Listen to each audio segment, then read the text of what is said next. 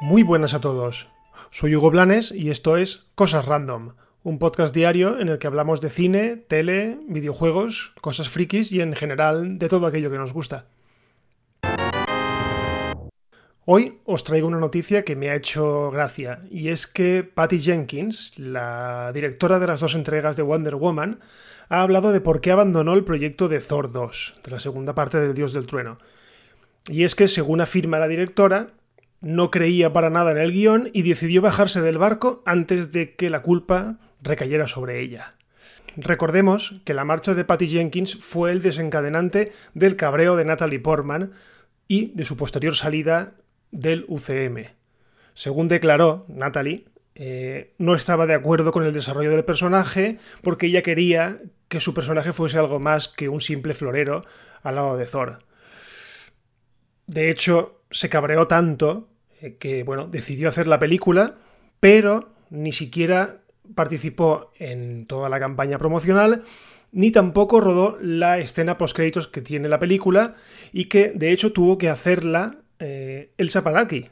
Y diréis, es que no se parecen en nada, ya, pero se puso un pelucón como la copa de un pino y hizo la escena del beso con, con Chris Hemsworth. Ahora, años después, sabemos que Natalie vuelve, vuelve porque digamos que el director Taika Waititi le ha prometido un desarrollo del personaje muchísimo más interesante y ella pues evidentemente ha aceptado.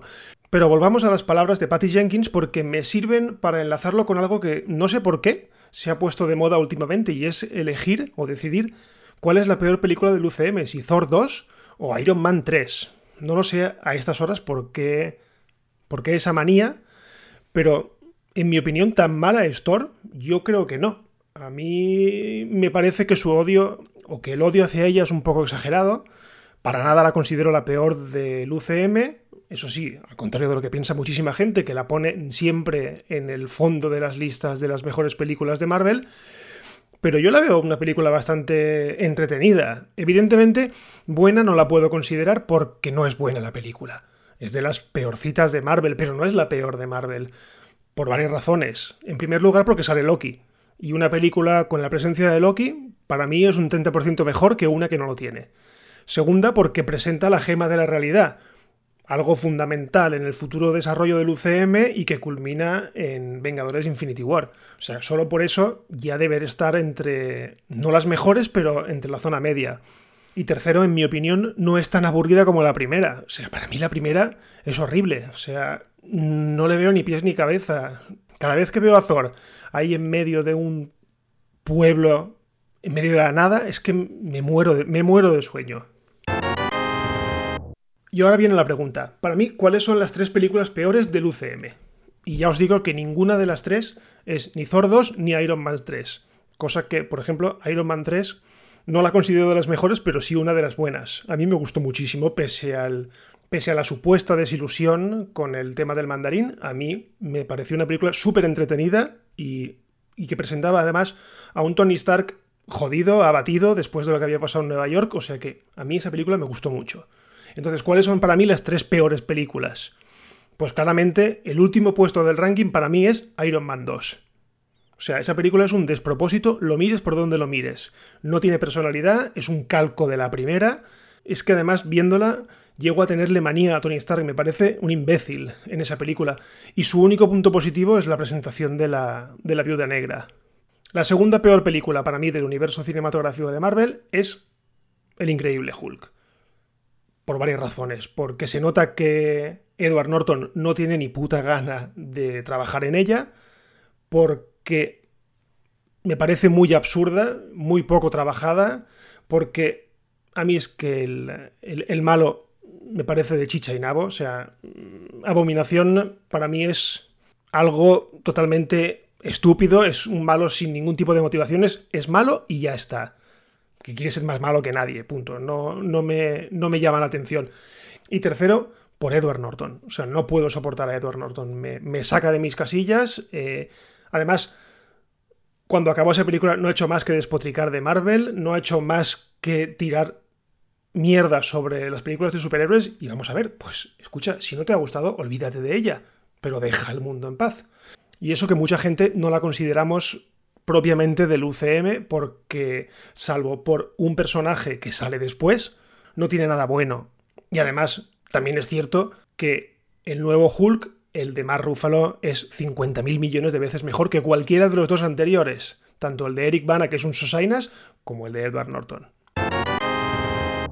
Y ahora voy con la tercera película peor para mí del universo cinematográfico de Marvel. Y esta es la que genera polémica cada vez que lo digo porque nadie me entiende y es Black Panther.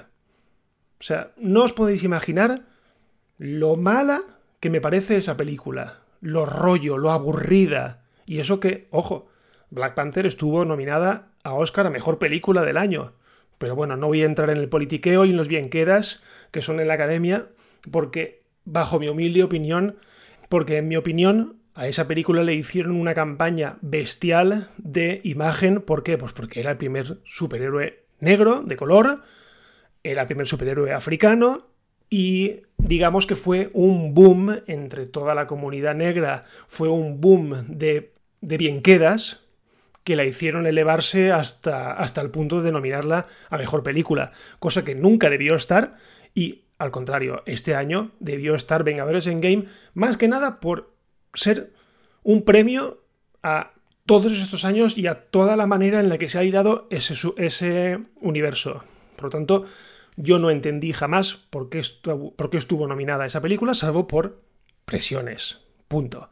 Eso sí, yo no le quito mérito a la película, es decir, eh, fue un fenómeno social y eso no se lo niego, fue un récord de taquilla y eso no se lo niego, y aparte de parecerme un rollo, hay una cosa que me gusta muchísimo y es que tanto el diseño de producción como el diseño de vestuario, sobre todo, me parecieron una genialidad. Es decir, las referencias africanas son acertadísimas. O sea, para mí son un personaje más de la película. Está todo súper bien, súper bien hilado. Y os digo una cosa, yo creo que ni siquiera Marvel esperaba que tuviese eh, tal repercusión, porque si os dais cuenta, en Infinity War la presencia de Black Panther es un poco, digamos, anecdótica. Sí, ¿vale? Que el último acto de la película ocurre en Wakanda, pero yo creo que no le dan el peso en esa película precisamente porque no sabían que pasaría lo que acabó pasando y es que esa película se convirtió en un fenómeno de masas. Pero ojo, para mí que fuese un fenómeno de masas no quiere decir que fuese buena.